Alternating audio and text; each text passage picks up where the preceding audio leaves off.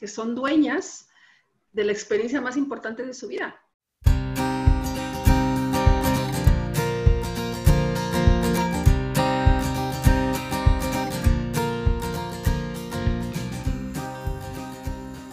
Hola a todos, ¿cómo están? Bienvenidos a su podcast Entre Tomas. Yo soy Abril. Y yo soy Brenda.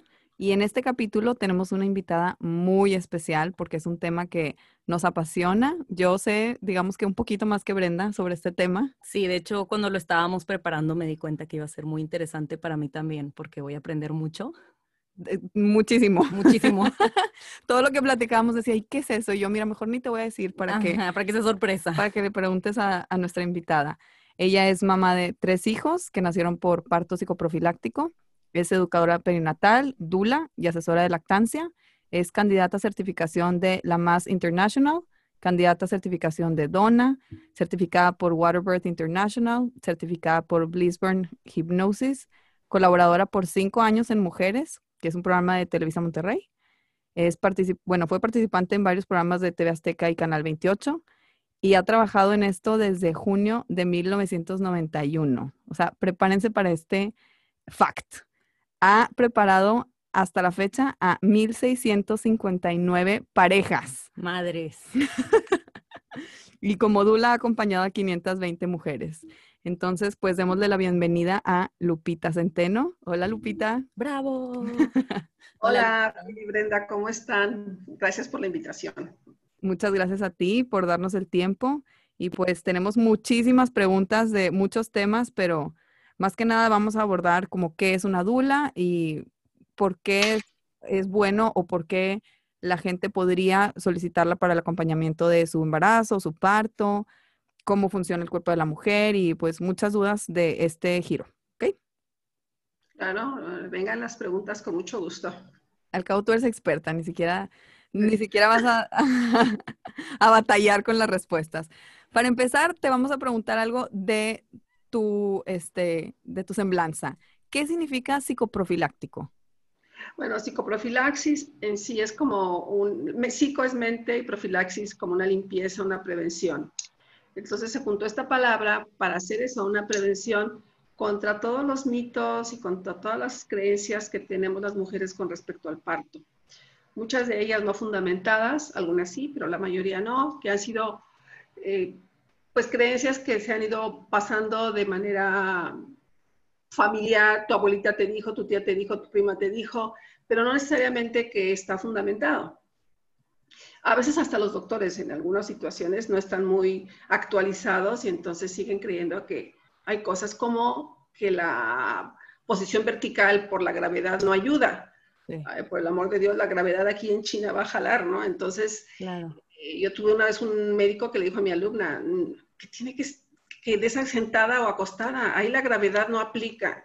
Mm, o sea, entonces... No, la gravedad. no, de hecho, hasta, digo, aquí, al cabo que aquí estamos en confianza, hasta para ir al baño, ¿no? O sea, acostada, pues como que no te ayuda tanto la gravedad. Exacto.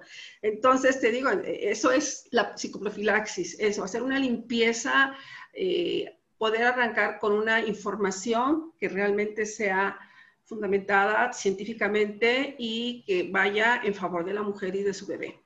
Ok. Eso es la preparación. Tres partos fueron lo más naturales que se podía, ¿verdad? en esa época, porque ahora que estoy en esto, pues, me encantaría hacer rewind y, tenerlos como ahora se pueden tener, ¿no? Porque yo tuve partos sin anestesia, pero acostada y con todas las intervenciones que no se deben de hacer. Entonces, eh, ahora la libertad que tienen tantas mujeres, eh, lo que te impresiona es que no se interesen en saber, que no se interesen en saber que tienen todas estas posibilidades, que son dueñas de la experiencia más importante de su vida Claro. Claro. Ser mamá te cambia la vida para toda la vida. Entonces, ¿por qué no hacerlo de la manera mejor informada, formando equipo con gente que trabaje a favor tuyo, no a favor de los protocolos hospitalarios, no a favor de lo que es la economía, lo que cobra el hospital, sino a favor de la experiencia de la mamá y el bebé. Y cuando una mujer está informada, eso hace la diferencia.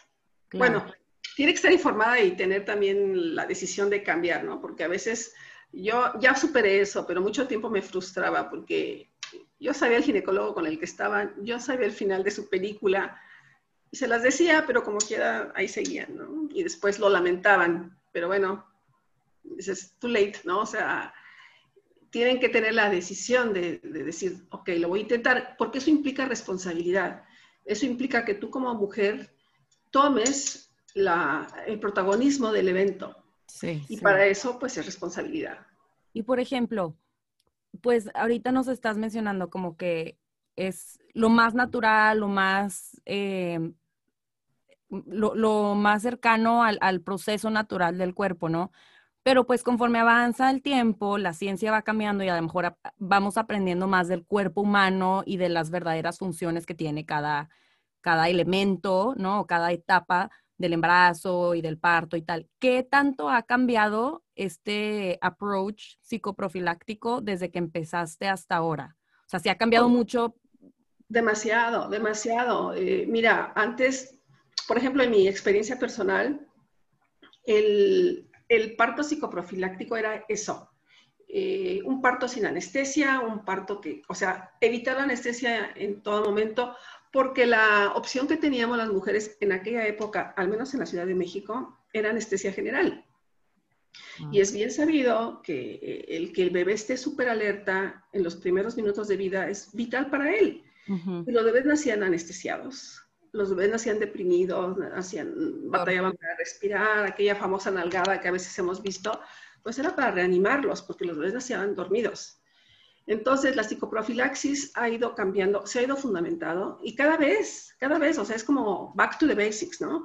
O sea, saber que, que las, si, si, unimos la ciencia, si, si unimos lo que últimamente se ha ido rescatando y aprendiendo con toda la ciencia, junto con lo que ha sido tradicionalmente el cuerpo de la mujer a la hora de parir, creo que se puede tener un buen caldo de cultivo, ¿no? O sea, tenemos ginecólogos que así lo hacen. Tenemos ginecólogos que cada vez intervienen menos en los partos, dando libertad a la mujer. Y en el momento en que algo se ve que no está normal, algo que no está funcionando, pues intervienen, ese es su papel. Pero no antes, ¿no? Eh, hay un doctor, el doctor Alejandro Calanda, que él dice, esto es como un salvavidas que está a la orilla del mar. Está ahí para rescatar a alguien que se esté ahogando, no para sacar a todos para que no se ahoguen. Claro, sí, sí, sí. para que no naden. Si lo observas, estás viendo, todo va bien, a veces se alargan, a veces son más breves, cada mujer es diferente, cada bebé también.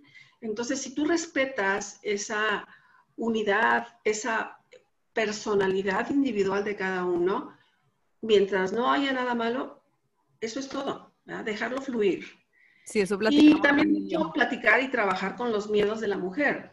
Las mujeres a veces traemos muchos miedos que eso tienen que a veces eh, bloquear nuestro parto. Entonces, si trabajamos con los miedos de la mujer, que ella reconozca qué es lo que está deteniendo ese proceso, um, se logra muchas veces eh, el cambio, inclusive a la hora del parto, ¿no? cuando tú ves que de pronto no baja un bebé y no baja y no baja y está todo para que el bebé baje, vas y platicas con la mujer. ¿Cuál es tu miedo? ¿Qué es en este momento lo que en tu cabeza está pasando? Y es increíble, cuando ellas lo exteriorizan, ¡pum! el cambio es inmediato. Sí, esto platicábamos Brenda y yo que para un parto, como es un proceso tan natural y, y, que realmente pues somos animales, ¿verdad? O sea, debería de fluir todo sin intervenciones ni nada es algo súper íntimo en el que la mujer tiene que estar como en paz, sintiendo mucha seguridad. O sea, si no la oxitocina, pues no va a funcionar. Si estás toda estresada con las luces, el doctor presionándote y pues ya, ya tiene que nacer, ya llevas muchas horas, etcétera. Claro que no va a suceder un parto, porque el bebé incluso en vez de bajar, va a subir, ¿verdad? O sea, como que lo, lo, atrapa. No, siente el miedo de la mamá, siente, o sea, el, el ambiente es amenazante. Eh, la oxitocina, lo acabas de decir tú, ¿no? Es, es, una hormona que fluye en la tranquilidad. Es una hormona que además la tenemos de una manera tan primitiva, o sea, es la parte más instintiva del ser humano, que fluye de madrugada. La mayoría de los partos empiezan en la madrugada o se dan en la madrugada, que es como todos los mamíferos dan a luz, porque la madrugada es una protección. Es una protección porque los eh, depredadores ¿no? Eh, estás menos a la vista de ellos. Ah, Entonces, hembras aprendieron por instinto a manejar sus hormonas de madrugada. Entonces tú ve, quien ha tenido gatitas, perritas, bueno, he tenido alumnos que han tenido... te despiertas y ya nacieron los cachorros, ni cuenta te dice. Exacto, porque es de madrugada cuando hay más seguridad acá en nuestro cerebro, ¿no? Entonces, la mujer también todavía tenemos esa parte instintiva que si la dejamos fluir, va a presentarse. Ahorita estaba platicando con una alumna hace como dos horas que no sabía yo de ella y resulta que su bebé nació el 15 de septiembre y me estaba diciendo que tuvo tres días de contracciones, tres días. Y ya su doctora es me que es de las de los miedos del dolor, aquí presente. No, pero no quiere decir, Brenda, que son tres días de jalarte el cabello de dolor, sino, sabes, es intermitente. En la madrugada empiezan las contracciones, amanece y la oxitocina se va. Entonces se ah, detienen y se espacían. y luego en la noche otra vez arrancan. Y es así, o sea, como no es que las, los tres días se jaló el cabello de dolor. Es que mucha gente cree eso. ¿Cuánto tiempo estuviste en labor de parto? No, pues 21 horas. ¿21 horas pujando? Claro que no. No, no yo me imagino tipo los las 21 horas, la cabeza ya... No, de película. sudando, gritando. No, no, no. Son 21 horas en que el cuerpo empieza... sobrinos para mí. sobrinos. Por eso empieza el cuerpo, eh, como dice Lupita, con las contracciones, a dilatar, va y viene. O sea, es un proceso, no es que 21 horas estás pariendo ni tres días estás pujando. Y, mira, hay algo tan importante que ahorita que vamos a retomar un poquito lo que es la dula, ¿no? Eso era, era, algo que te queríamos preguntar. La dula lo que hace, nuestra, nuestro trabajo es acompañar a la mujer, principalmente de manera emocional. Eso es lo primero. Porque si tú cuidas las emociones de la mujer, es más fácil que entonces la parte eh, reptiliana, la parte del instinto, empiece a fluir y la guíe. Entonces, si logramos tener ese ambiente de seguridad, que emocionalmente ella se sienta contenida, entonces ella puede empezar a, fluir en su trabajo de parto. Ese es primero nuestro trabajo. Después es ayudarla en la toma de decisiones con el conocimiento que tenemos, pues le vas, la vas guiando en posiciones, la vas guiando en respiraciones, le vas recordando el proceso que está viviendo, ¿no? Si tú le dices, bueno, es que ahora salió un poquito de sangre, pues porque el cervix se está abriendo y al abrirse se revientan vasitos sanguíneos que tienen que sangrar. Todo normal, no te preocupes. Oye, pues salió un moco, eso es normal, tenía que salir. Entonces le vas diciendo y ella se va sintiendo con la información segura. Es como ir palomeando, ok, paso uno, paso dos, paso tres, voy bien. Y ellas entonces empiezan a responder y lo van haciendo. Ese es nuestro trabajo. Y tratar de, hasta donde se pueda, eh, con la aprobación de ella, retrasar el uso de anestesias. En el momento en que la mujer dice quiero anestesia o inclusive dice quiero una cesárea, tú respetas su decisión. Mi trabajo no es imponerle, es acompañarla. Y entonces esa información es lo que puede hacer que la mujer tome decisiones importantes que agarre ese, ese toro por los cuernos donde le toca ser la persona que decide junto con su esposa. Y por ejemplo, acompañada de su médico, por supuesto, acompañada de su médico, pero informada. Si una mujer te dice, por ejemplo, ya estás en, el proceso con ella como dula, eh, va aprendiendo y dice, no, ¿sabes qué? Quiero cesárea. ¿Aún puede tener el acompañamiento de una dula? ¿Y, y cómo sería diferente? Claro, de hecho, el trabajo de Dula, o sea, primero empezamos como educadoras perinatales, ¿no? Que es educar sobre el embarazo, el parto, dar toda la información previa, la profilaxis, ¿sí? Pero ya eso es ser Dula, porque ya estás acompañando el proceso del embarazo. Luego es el parto. Acompañas en el parto. Unas mujeres quieren, otras mujeres no quieren. Otras sus médicos no quieren, aunque ellas quieran. Entonces, pues ni hablar, ¿verdad? Entonces, pues, pues no estás ahí. Pero después entra nuestro papel en el posparto y entonces vamos acompañando a las mujeres en esa recuperación postparto, que es reconstruirte, ¿sí? Porque hay un momento en como que te derrumbas toda, o sea, todo, todo tu ser se va abajo porque lo pones, eh, pones en, primer lugar al bebé. Y entonces pues son unas semanas de reconstruirte, de, de, aceptar tu nueva realidad, de aceptar estos cambios tan bruscos que viene a dar el bebé y que además son cambios para siempre. No es como que digas, bueno, ¿y cuándo vuelve a ser mi vida de antes? Yo les digo a mis alumnas, nunca. Nunca, claro. Es, como te casaste y no dices, ¿y cuándo vuelvo a ser como de soltera? Pues nunca, porque te ¿Dónde está el botón de off en esto? Y, y, yo les digo, hay algo que, que, es para siempre, que es la maternidad o paternidad. A lo mejor puedes dejar de ser pareja, pero no puedes dejar de ser mamá de, un hijo, ¿no? Entonces, eso es para siempre.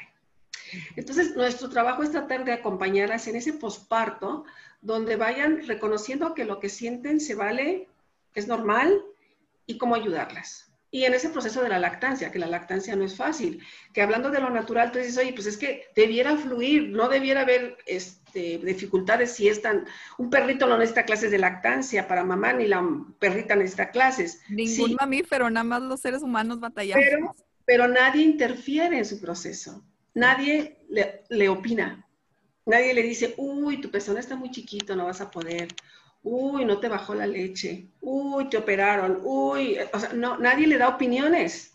Entonces los mamíferos, las mamíferas, pues lo hacen natural y nosotras no. El puro hecho, yo cuando tengo alumnas que me platican, es que todas mis amigas me dicen que mejor mande al bebé a dormir al cunero y en las noches para que yo duerma. Y dices, a ver, ¿cómo? Ese bebé ya es tuyo desde el momento en que se... No estuviste nueve meses queriendo ya conocerlo. ¿Cómo es posible que ahora digas, bueno, ahora guárdenmelo y mejor lo veo mañana? No, ya, eres mamá. Entonces, es eso, ¿no? El tratar de irles dando la información. Si tú no interfieres con estos procesos, la leche va a fluir. Pero si tú la suspendes por horas, en esas primeras 48 horas que son vitales, a la mujer le va a costar más trabajo. No quiere decir que no pueda, pero sí que le va a costar más trabajo. Y por ejemplo, o sea, en esto, de la lactancia, que digo, no es el, tema principal de, este capítulo, episodio, pero para una duda que tengo. Dices como que, bueno, debe de fluir naturalmente. ¿Tú sabes qué porcentaje de las mujeres o en qué casos pues la leche nunca bajó y no baja? ¿O siempre va a bajar? Bueno, otra vez, si el proceso se va manejando de manera natural, la leche va a bajar. Ok. Sí, la leche va a bajar. Pero si, si separamos a la mujer del bebito, si el bebé le das biberón y después viene al pecho y no quiere el pecho porque pues ya, ya probó el biberón, que es la manera más fácil, entonces la mujer tiene que como que retomar y tener mucha paciencia de, de, aceptar que el bebé va a rechazar en un principio y le va a tomar uno o dos días, lo que no debería haber pasado si el manejo hubiera sido el, adecuado. Pero bueno, hay que reandar el camino y eso le va a tomar. En ese camino algunas mujeres dicen, hasta aquí hasta aquí, ¿verdad? Entonces, ¿qué mujeres no pueden amamantar? Y eso son las que, tengo una que ha sido mi excepción y wow, de verdad me quito el sombrero con ella, pero en todo ese tiempo de trabajo que tengo, son las mujeres que se reducen la mama. Las mujeres que se reducen la mama, sí, porque es todo un manejo interno de glándula. conductos o así, ¿no? sí, tan solo cuando tienen que quitar, cuando el, pecho es demasiado grande y tienen que retirar el pezón y luego reubicarlo, pues hay cortas terminaciones que son muy importantes para el contacto, para la sensibilidad. No se regeneran. Las mujeres sí puede ser que batallen, pero de ahí en fuera, si lo hacemos bien, mira, yo tengo tres hijos y con mis primeros dos hijos no tuve leche. ¿Por qué? Porque hice exactamente lo que el pediatra me dijo que hiciera, así, al pie de la letra que, luego a veces también dicen los pediatras que son pro lactancia y no es cierto. ya hace 42 años eran menos, o sea. ¿Y qué pasó? Que claro que no tuve leche.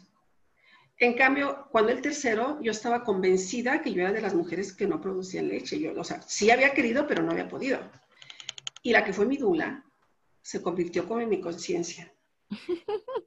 Y dijo, tú puedes. Y yo, Pepe Grillo. Sí, no, te lo juro, había días en que yo decía que ya no venga, que ya no venga, porque yo ya quería sacar los biberones, pero a verme todos los días iba a visitarme a mi casa. ¡Wow! ¡Qué super acompañamiento! fue una, es, mi mega amiga, o sea, es la que me metió a este mundo. Y amamanté a mi hijo por 11 meses. Después de que a los dos primeros había intentado y no pude. Pero ¿qué sucede? Tampoco es que los pediatras sean los malditos de la película es que en su preparación de pediatría no llevan eso. No llevan lactancia. Pero ¿dónde sí se convierten en los malvados de la película? Cuando ahora hay tanta información y no se meten a cursos de lactancia para informarse. ¿Y no cambian los, los cursos?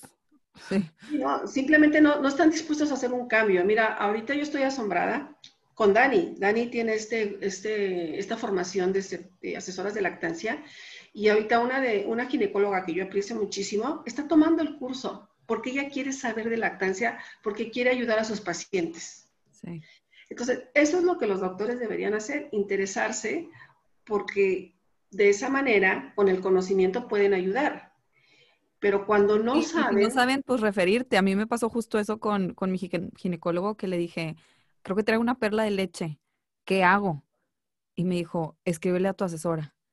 Porque si no sabe, pues ¿para qué se inventa algo? Pues mejor me refiere con la asesora.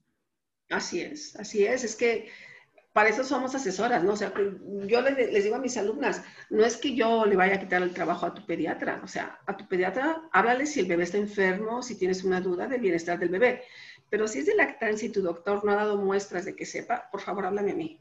Claro. Y si yo no sé, pues te voy a referir con alguien que sí sepa, pero vamos a solucionar el problema, porque ese es nuestro trabajo como asesoras, esa es nuestra chamba. ¿Y cómo es, por ejemplo, la relación doctores-dulas? se llevan bien, hay ahí rivalidad, equipo dula, equipo doctor, ¿cómo funciona? Sabes que, es muy triste, es muy triste porque, porque los doctores nos ven como enemigos, o sea, sí tenemos eh, ginecólogos amigos, sí tenemos ginecólogos amigos muy, muy valiosos, pero así, o sea, no te creas que eh, fluyen, salen de, la, de la tierra, no, porque porque cuando nosotros estamos dentro de una sala de parto, cuando estamos ahí presenciando, pues vemos prácticas que sabemos que no se tienen que hacer y que ellos hacen. ¿Cómo qué? Uy, es como... Todas, todas las que a mí me pasó con mi segundo y de verdad, por lo que decías hace rato, como que, que es un proceso que tiene que ser una de las mejores experiencias, si no es que la mejor de tu vida, tener a tu bebé y acordarte de tu parto así como algo súper maravilloso. Eh, existe pues lo de la, la, golden hour después de que nace el bebé, que es como la hora así milagrosa de oro cuando estás con el bebé y así. Y de mi primero que sí fue parto al segundo que terminó en cesárea, yo digo, es que yo no tengo un recuerdo súper precioso de ese momento. O sea, para mí fue súper estresante y horrible y una cirugía que no me esperaba y ya sabes, como que todo fue, como que el doctor lo fue llevando y yo pues me dejé llevar en vez de ser protagonista del, del papel en ese momento. Y creo que digo, pues qué mal, o sea, las mujeres no deberían de tener que dejarse llevar por la decisión del doctor, es al final tu bebé el que van a hacer, ¿no? Y es tu cuerpo el que están operando en ese momento.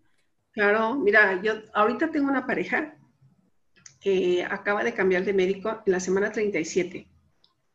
O sea, yo los conocí hoy, hace dos semanas. Y me pidieron una sesión en la mañana porque quería, alguien los recomendó conmigo y entonces hablamos, o sea, él, él era el que traía el gusanito del parto humanizado.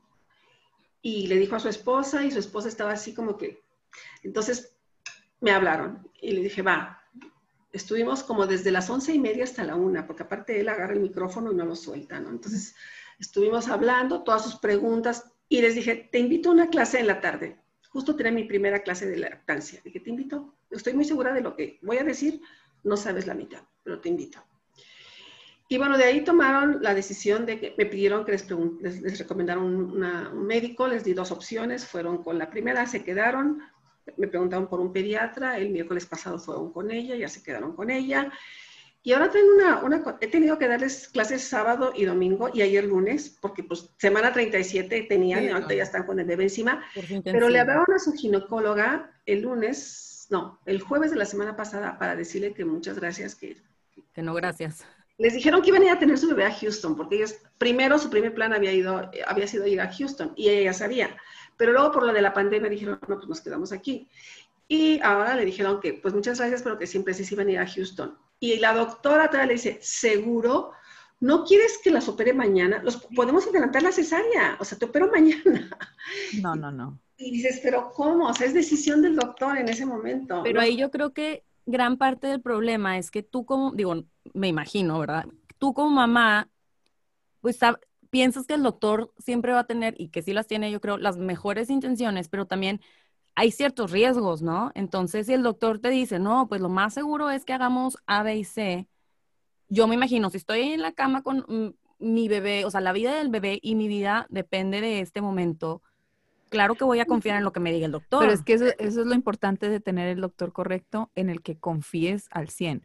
Porque, por ejemplo, yo con mi segundo, que yo lo tuve en Estados Unidos, no era el doctor con el que estoy siempre aquí en Monterrey, que aquí confío mil veces en él, y el de allá no, pues claro que cuando fue la decisión de no, se tiene que ir a cesárea, el bebé ya está pasando esto, esto y esto, después de que todo lo que tú dices, ¿no? Que bueno, ahorita nos cuentas cómo interfieren, pero me rompieron la fuente, me hicieron inducción, bla, bla, bla. Como yo no confiaba en él 100%, claro que a mí siempre me queda la espinita de, es que él fue el que tomó la decisión de la cesárea. Si hubiera estado en Monterrey, tal vez no. Claro, que a, a diferencia de si hubiera estado con mi doctor aquí y hubiera terminado en cesárea, como en él sí confío, digo, bueno, él hizo todo lo que estaba en sus manos y terminé en cesárea fue porque así tenía que ser, ¿me explico? que aquí entre nosotros tampoco es el mejor para partos, Abril, pero bueno. tu mamá me dijo con quién estaba, dije, pero ¿cómo? No, ya me cambié. Después te digo con quién voy, pero mi doctor es el más. de los doctores aquí.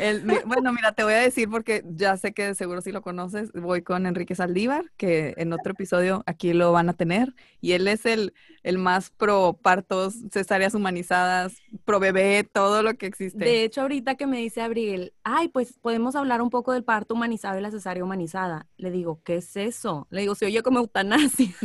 que es humanizado. Eso, güey. Entonces me dice, mira, te voy a enseñar. Y ya me pone el video y pues sí fue un gran shock, ¿no? Entonces, ¿nos puedes contar un poco qué es el parto humanizado y la cesárea humanizada? Y algunos ginecólogos se, molestan con el término porque dicen que es que cómo, como si son humanos, si tratan seres humanos, todos los partos son humanizados.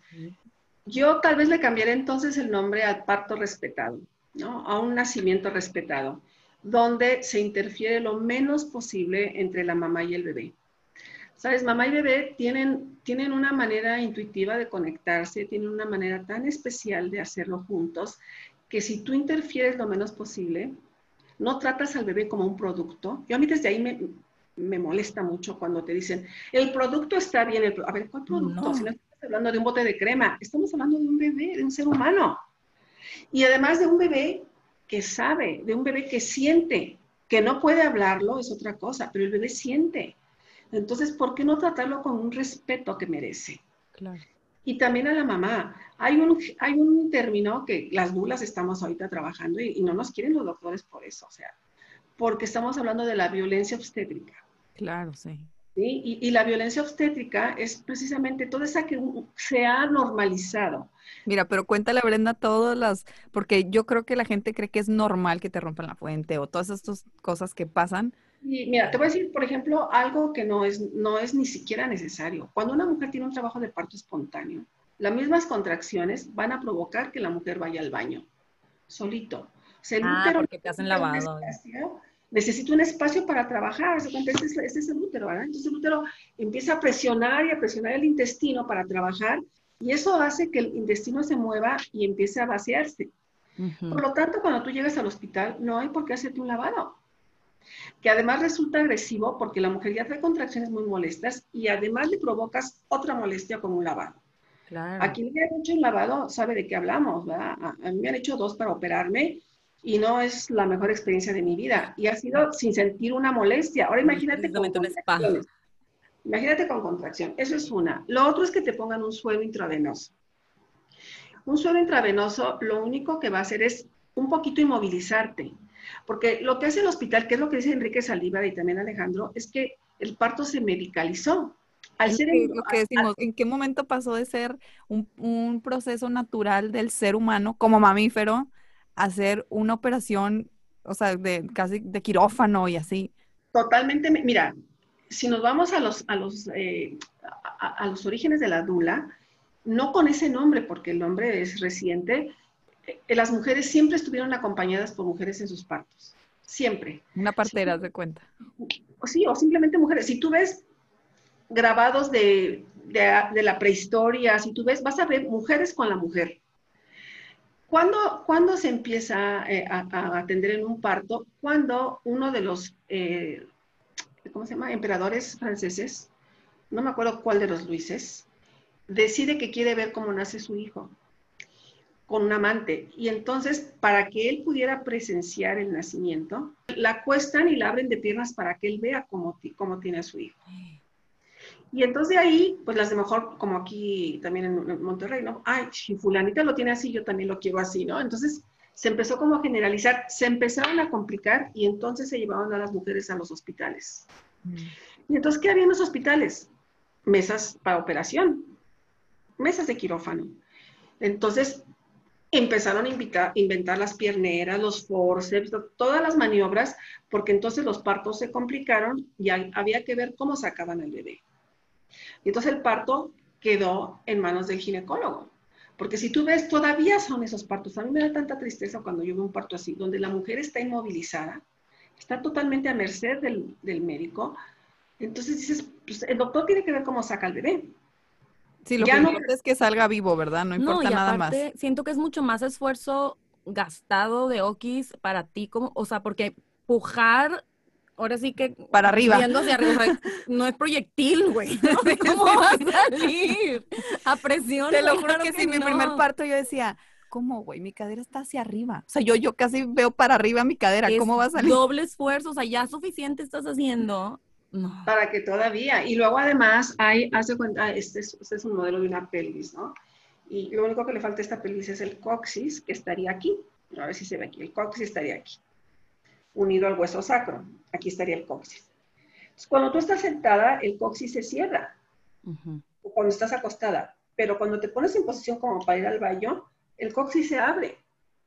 Y al abrirse, al irse hacia atrás, le das un espacio al bebé para que salga.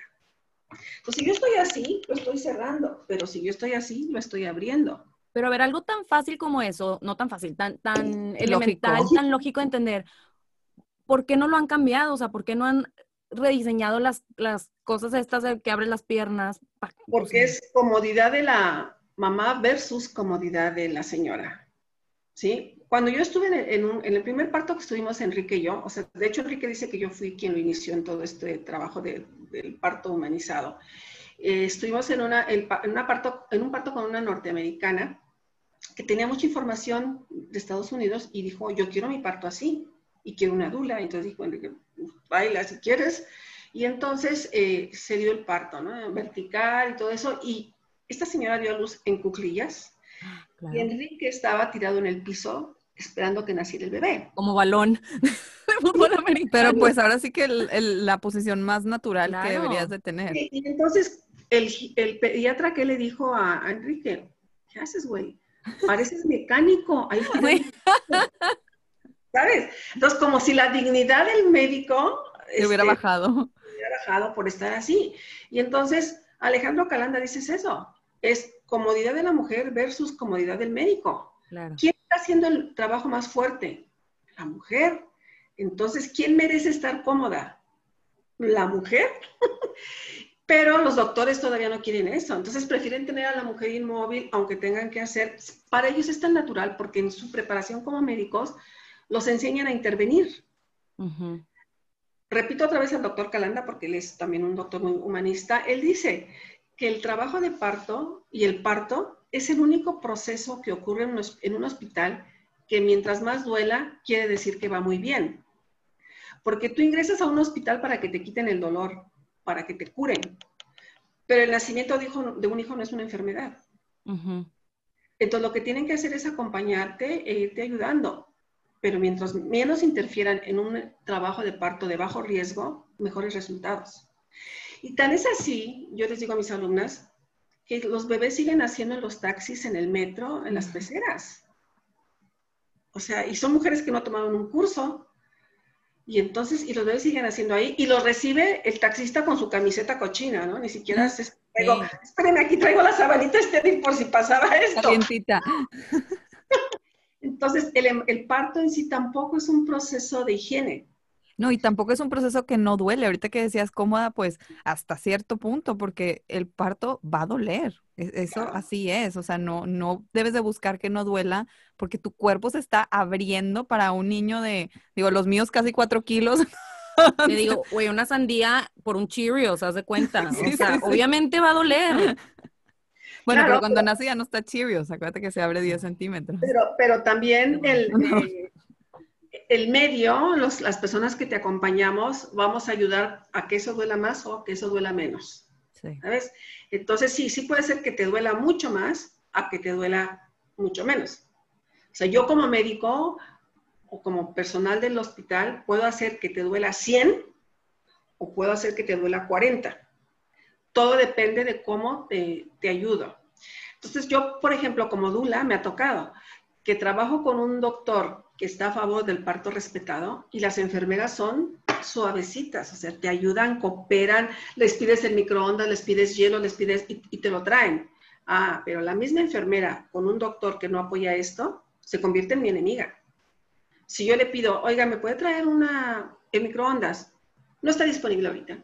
O el doctor le dijo que no. Claro. ¿Y por qué? Porque volvemos a ver, ¿quién es el mejor cliente en un hospital? El enfermo. No, corazón. El, doctor. Ah. Porque es el que va a llevar a sus pacientes. Ah. Claro. Entonces, si yo, doctora Lupita Centeno, digo, a mí me gusta atender con el control del clima a mi lado y que sea azul, a ver, a la doctora Lupita le gusta un control azul junto a ella y se lo ponemos. Claro. Si viene otro que dice, no, hombre, a mí no me importa como sea, bueno, ok, pues como sea, pero al que vamos a tratar bien es al doctor. Porque tú ya ahí no tienes opción. Si tú no platicaste con tu doctor antes, si tú no te informaste y le dijiste, yo quiero esto, eso y así, así, las cosas se hacen como el doctor dice. Sí, ya no tienes vuelta de hoja. Por eso es que a veces los doctores pues no nos quieren tanto porque nuestro trabajo es informar a la mujer, informarle, que además ni siquiera estamos contra la ley, por eso no nos pueden demandar, si no ya nos hubieran demandado hace mucho, porque está en la norma oficial de la salud, del, del diario oficial, o sea, ahí está los derechos de la mujer. Claro. La Organización Mundial de la Salud tiene regulaciones y recomendaciones para el manejo del trabajo de parto. O sea, no estamos inventándolo. Bueno, y volviendo a este tema, ibas a contar, ¿cuáles son las intervenciones que hacen ahora los médicos que pues van contra el proceso? decíamos que primero era eh, El lavado. El lavado. Después puede ser eh, Ah, el suero. Ajá. El suero, que no lo necesitas. Lo que, le lo que tienes que hacer es que la mujer se esté hidratando de manera natural. O sea, sí, encargarte de que se esté hidratando, porque está teniendo un, desga- teniendo un desgaste. Pero si tú le pones un suero que no necesita todavía, lo único que vas a hacer es que esa mujer se hinche después. ¿Por qué? Porque el suero está entrando por goteo al torrente sanguíneo. Si yo me tomo un trago de esta agua, va directito al estómago, intestino y a la vejiga y voy a orinarlo rápido. Pero si entró por sangre, ahí se va a te- retener y cuando nazca mi bebé voy a estar toda hinchada de los pies y todo hasta que se vaya eliminando.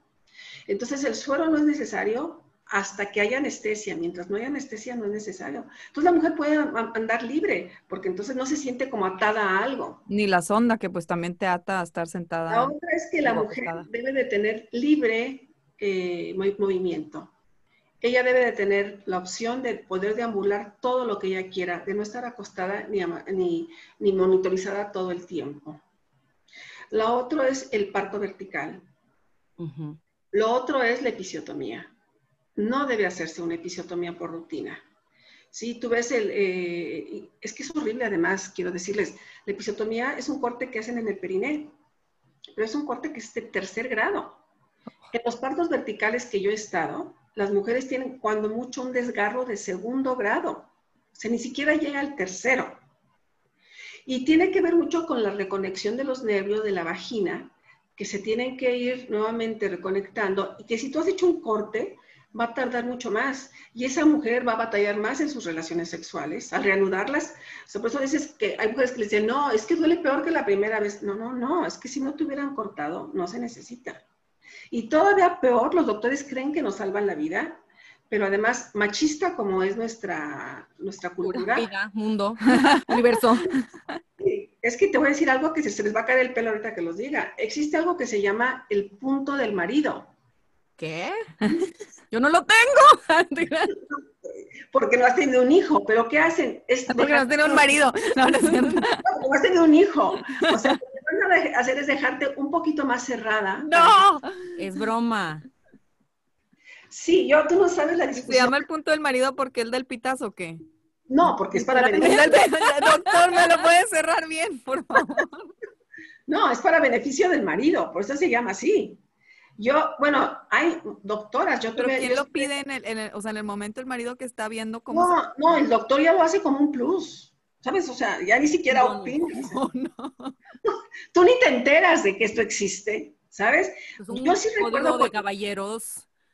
Sí, yo recuerdo cuando mi primera hija nunca se, supongo que a eso se refería el doctor. Eh, ya cuando todo, ya nació Sam y ya esto, entonces entró, ya entró mi marido a ver cómo estaba yo en recuperación y dijo el doctor, te la dejé como nueva. Ay, mi primer ginecólogo dijo lo mismo. No, lo, lo haces. Le dijo a mi esposo así como que, asómate, ¿qué tal? Quedó mejor o no sé qué chiste hizo. Imagínate yo así recién parida, de que, ¿cuál es el esposo? Y lo muerdo. Sí, quería patear, patear, pero tenía las piernas dormidas. Entonces, bueno, eso es violencia, eso es violencia obstétrica, ¿sabes? Porque están faltando al respeto. Claro. Están faltándote al respeto. Entonces son de las cosas que las mujeres tienen que saber, ¿no? Entonces es eso, el, la, episiotomía que no es necesaria. Por ejemplo, Ahorita que dices el, la falta de respeto, perdón, algo que a mí también, literal, la primera vez dije, sentí que me, me afectaron mi dignidad. Fue un tacto, se siente horrible los tactos y yo no sé si eso también es violencia obstétrica o no. Sí, porque para empezar no se necesitan. Un tacto previo al parto y durante el trabajo de parto son los menos posibles. O sea, en la semana 38-39 no sirve de nada que te hagan un tacto. No sirve de nada. Salvo el ginecólogo manipule tu cuello. Claro. Salvo el ginecólogo te unte eh, una cremita para, que, para arrancar el trabajo de parto, que el médico que tú tenías antes lo hace. Sí. Es, prácticas. Este, hacen manipulaciones que tú ni te enteras y, lo hacen. Entonces yo siempre les digo a las el tacto no es necesario porque no, no va a, eh, a indicarnos nada. Porque igual el trabajo de parto va a empezar hasta dentro de una semana o igual empieza mañana. Pero el tacto no nos sirve para nada. Para ver si cabe tu bebé, para ver si, te, si, el, si tu pelvis es buena, no sirve de nada. Y luego durante el trabajo de parto, que la partera y tu médico te hagan una revisión de repente, está bien. Pero que también el residente y que, oye, si esto no es de, antes, ¿verdad? Que metías el dedo todas las veces que pudieras. Y además, te incomoda. Yo tengo una alumna que me decía, Lupita, yo literal me sentí violada. Yo también, así, eso justo yo siento, de que, oye, si en tactos, ¿cuál es la necesidad cada hora viendo cuánto lleva el bebé? Pues no. No se necesita, mira, yo he estado en partos con, con, Enrique, Alejandro, con Celia, que son los dos doctores con los que más trabajo, que llegan y, y están ahí, llegan a checarte y ven cómo estás, platican un ratito contigo y dice, bueno, nos vemos al ratito. Y típico la señora, ¿no me vas a revisar? Y ellos, pues no, te veo muy contenta, la verdad, no veo para qué revisarte, ¿no? Entonces, pues estoy viendo que la señora este quiere decir que la verdad esto está verde, ¿para qué voy a estar lastimando? Que además es un cuello que se puede inflamar si lo estás manipulando. Entonces los tactos tampoco son necesarios. Romper la fuente, de verdad, a menos que el bebé ya esté ahí abajo, abajo saliendo, o se, vea de pronto una emergencia, pero el, líquido amniótico es algo que siempre va a estar eh, ayudando al descenso del bebé de manera amigable, porque está el bebé flotando.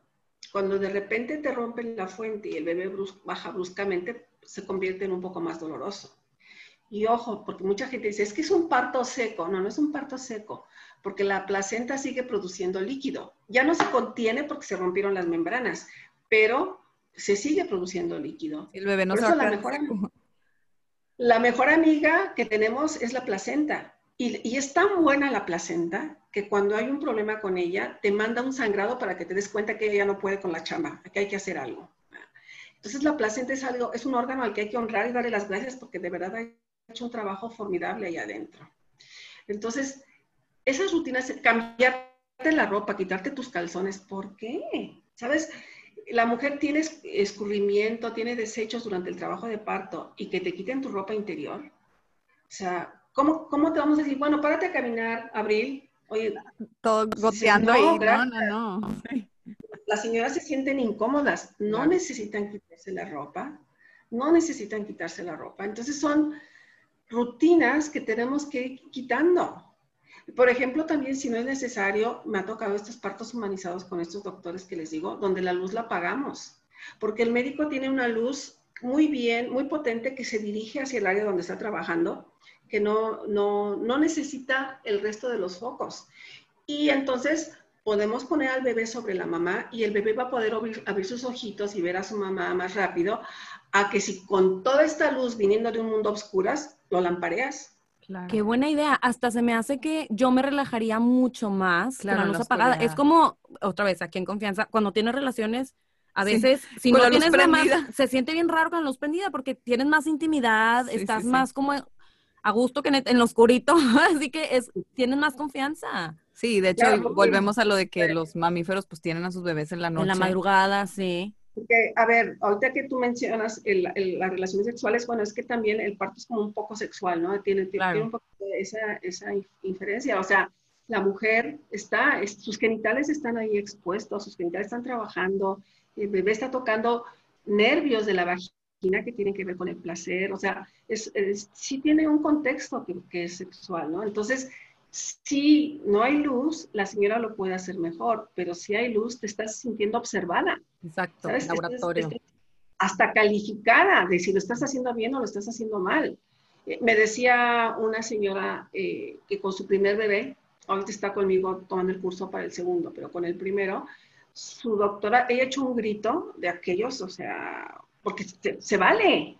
Es como cuando haces el amor y de repente pues te avientas un gritito, pues no, no, no, no lo haces así, en silencio. Y no fue adrede. Oye, hay ruidos, hay exclamaciones, bueno, en el parto también. Y entonces dice que la doctora dijo, a ver, a ver, a ver, aquí venimos a tener un, a tener un hijo, no a gritar ni a hacer escándalos, compórtate. Compórtate. No, Compórtate. no, no. Le- mm, no. Me sentí regañada, literal, me, me sentí de que, a ver, ahora no hables, no opines, no nada, pues tampoco. No, y ahora ten tu parto cuando ya, ya te privaron de, de tener libertad, de tu intimidad. No, bye. y, y es boca cerrada, periné cerrado. Claro. boca abierta, perine abierto. Tú ves cuando, cuando, otra vez regresando a la relación sexual, cuando una mujer está teniendo relaciones sexuales, jadea, y entonces tienes la boca abierta, porque eso facilita que tu vagina esté dispuesta. Entonces, a la hora de parir también la vagina tiene, entonces, se jadea, se grita, ¿eh? pero si estás así, pues también cierras, ¿sabes? claro. No estás facilitando la salida del bebé. Entonces, como dula, lo que hacemos es eso, recordarle a la mujer que esté tranquila, que, que se mueva, que mueva su cadera, porque también esto es, ¿verdad? Si tú tienes una cadera rígida que ya no se mueve porque estás acostada, pues al bebé le va a costar más trabajo, pero si tú la mueves, si haces círculos, si vas para adelante y para atrás, ese movimiento va a hacer que al bebé le facilite su acomodo, su, su- la manera en que él se va, va a descender.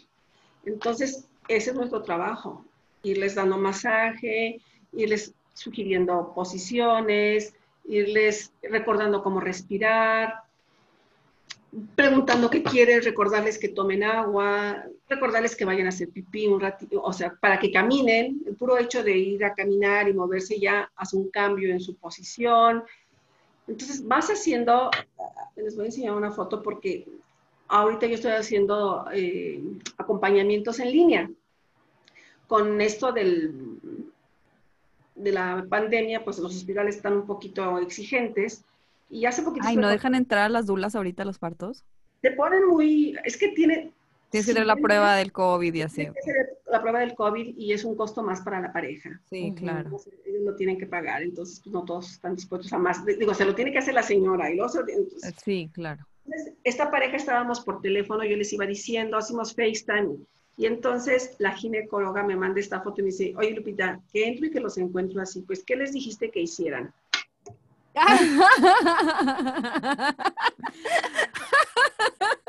Perdón. Y yo en mi casa hice eso mismo. Le dije, mira, necesitas ponerte así y así. Ahí, ahí les vamos a subir en las redes una foto Una foto. para que se rían con nosotros. Digo, no, la verdad, a mí no me da risa porque yo sé que esa es una, una posición en la que sientes comodidad y como que se suelta la espalda y la columna con todos los, la tensión de las contracciones. Estos huesos que son las espinas ciáticas, lo que hacen es abrirse. Sí, sí, sí. El momento es que te acuclillas, esto se abre y pues permites el descenso del bebé. Entonces, digo, eso es lo que hacemos como dulas, ¿no? Y, y también Y- ahorita no comentaste, pero yo creo que también es mucho el acompañamiento emocional, porque creo que eso es algo súper fuerte cuando estás en el momento del parto o incluso de la cesárea. O sea, necesitas un apoyo emocional muy fuerte porque estás como súper vulnerable, o sea, todo está ahí. Demasiado. Digo, de hecho, sí se los dije, nuestro principal apoyo es emocional. O sea, el sí. primero es el emocional. Sí. Y sí, la verdad es que, porque además, ¿sabes qué? Que, que en, el, en el quirófano se manejan las cosas tan frías Sí. todo el mundo lo hace tan frío que nadie voltea a ver si tú estás bien, si estás contenta, cómo le estás pasando. Y luego está el esposo, pero el pobre esposo está tan espantado de que... más que tú. El movimiento de quirófano y el pobre, pues a veces cuando no tienen mucha información, o sea, como que están espantados. Y el doctor Lamas, si por algo eh, dentro de sus, de sus aportaciones para el parto psicoprofiláctico, eh, era fue el acompañamiento del esposo.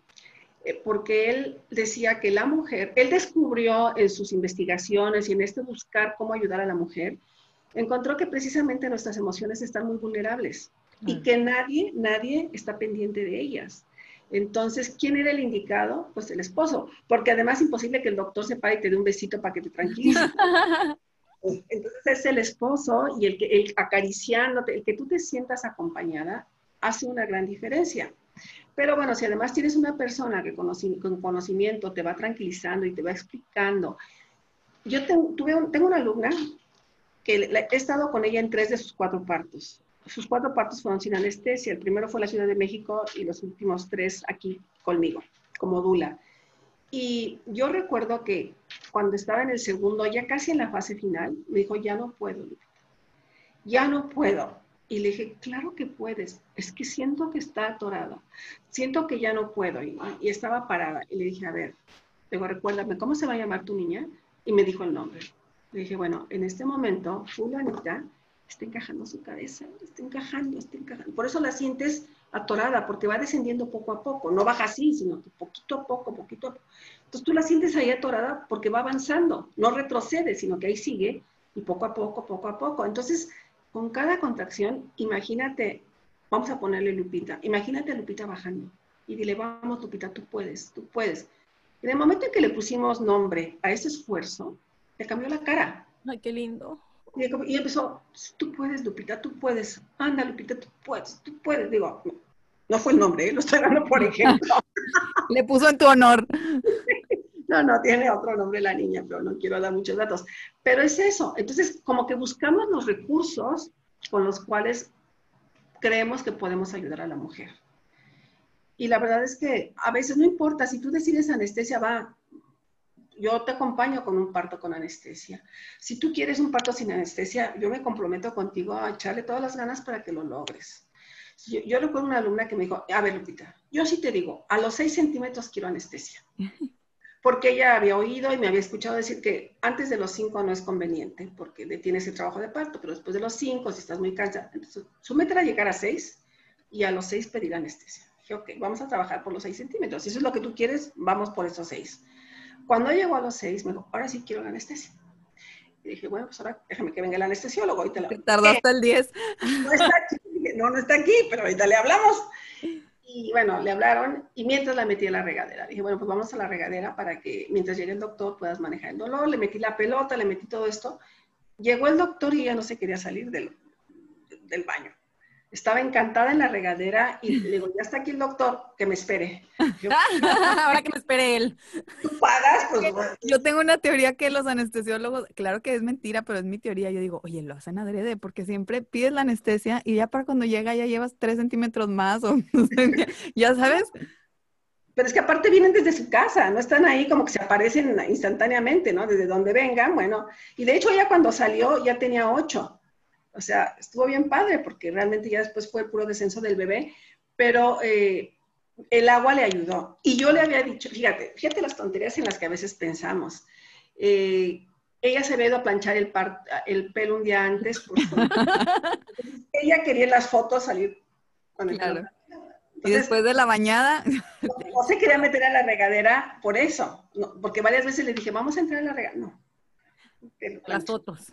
Y cuando ya se metió, no se quería salir y no se quería salir, y claro, el pelo empapado y todo, y cuando salió me dio tanta risa porque, bueno, eh, y yo le, le dije eso, le digo, mira, es como cuando haces el amor y tienes un orgasmo, ¿quieres una selfie para subirla a Facebook? ¿Verdad que no?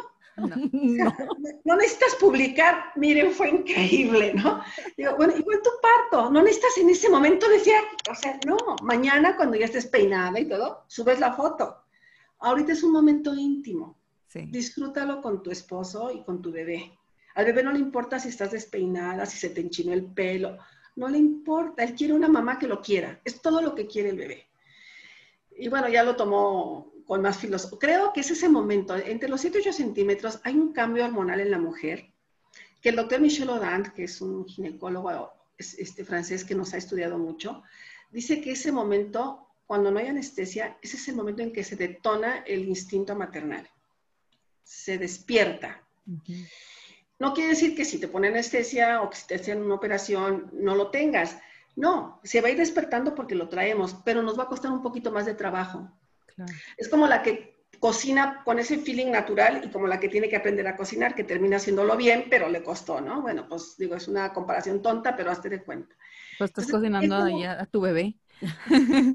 Ese momento que dices, wow, es porque esos, todas esas hormonas que produjiste hacia el final pasan al bebé, te recuperas inmediatamente. El bebé tiene esas capacidades de adaptarse inmediatamente, de buscar tus ojos, de buscar tu pecho, de tocarte todo eso es un, es un, es un cóctel hormonal que los dos este, compartieron que, es en beneficio de ustedes.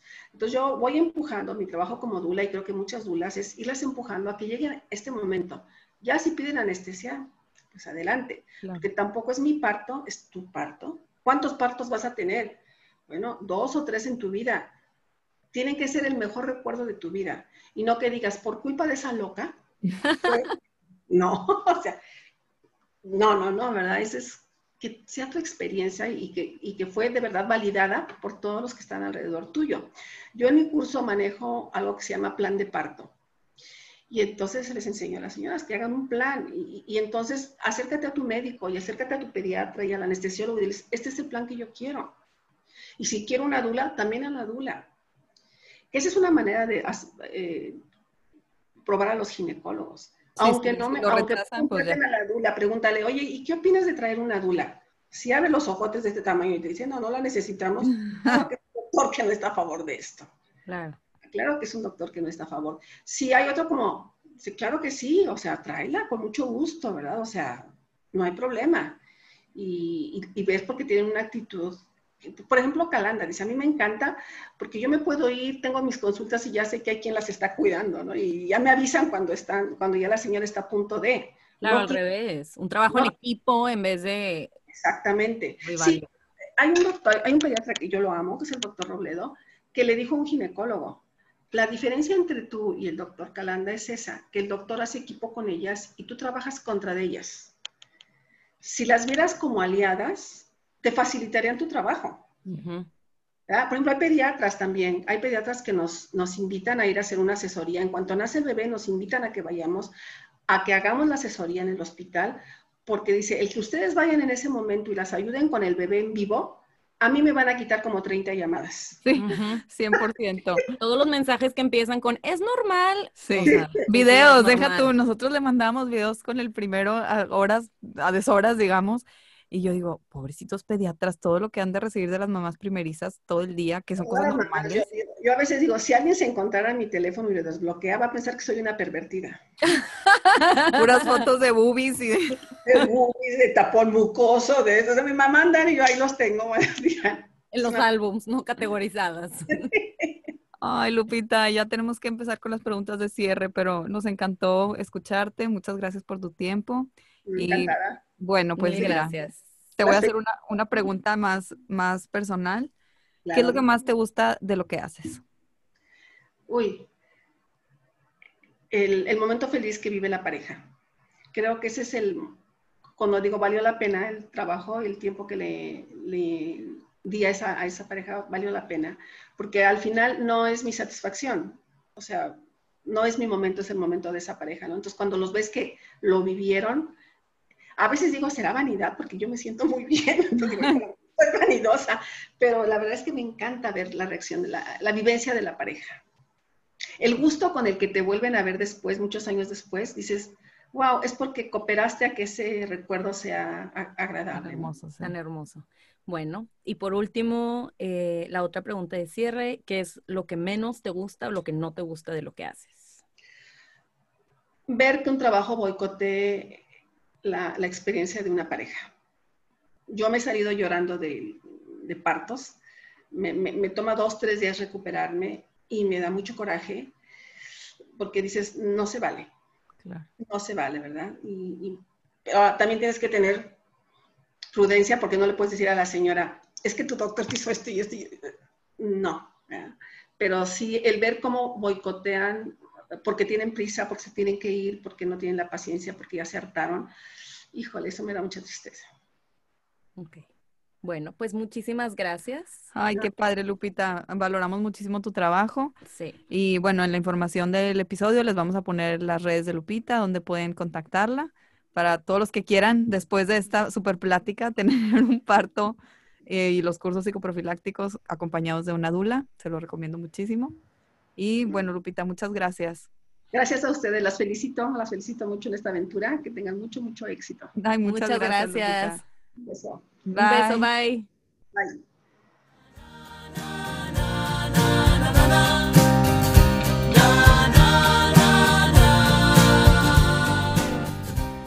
Bueno, pues llegamos al glosario, que es la parte del episodio en la que les cuento un poquito más a detalle sobre datos, estadísticas, términos, etcétera, que se hayan em, mencionado en el capítulo. Entonces, en este primero hablamos sobre la psicoprofilaxis.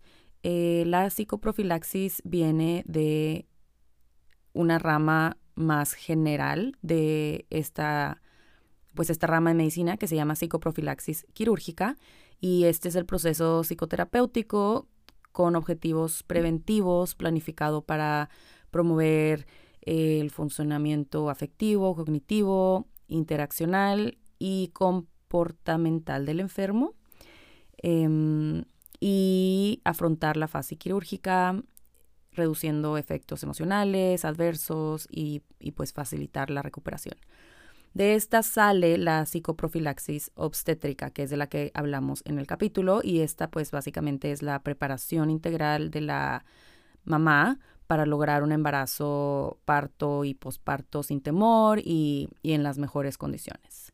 Después hablamos de las eh, causas naturales por las que no se pueda lactar y el porcentaje de mujeres, de acuerdo a la OMS, de mujeres que no pueden lactar por causas naturales es menos del 2%.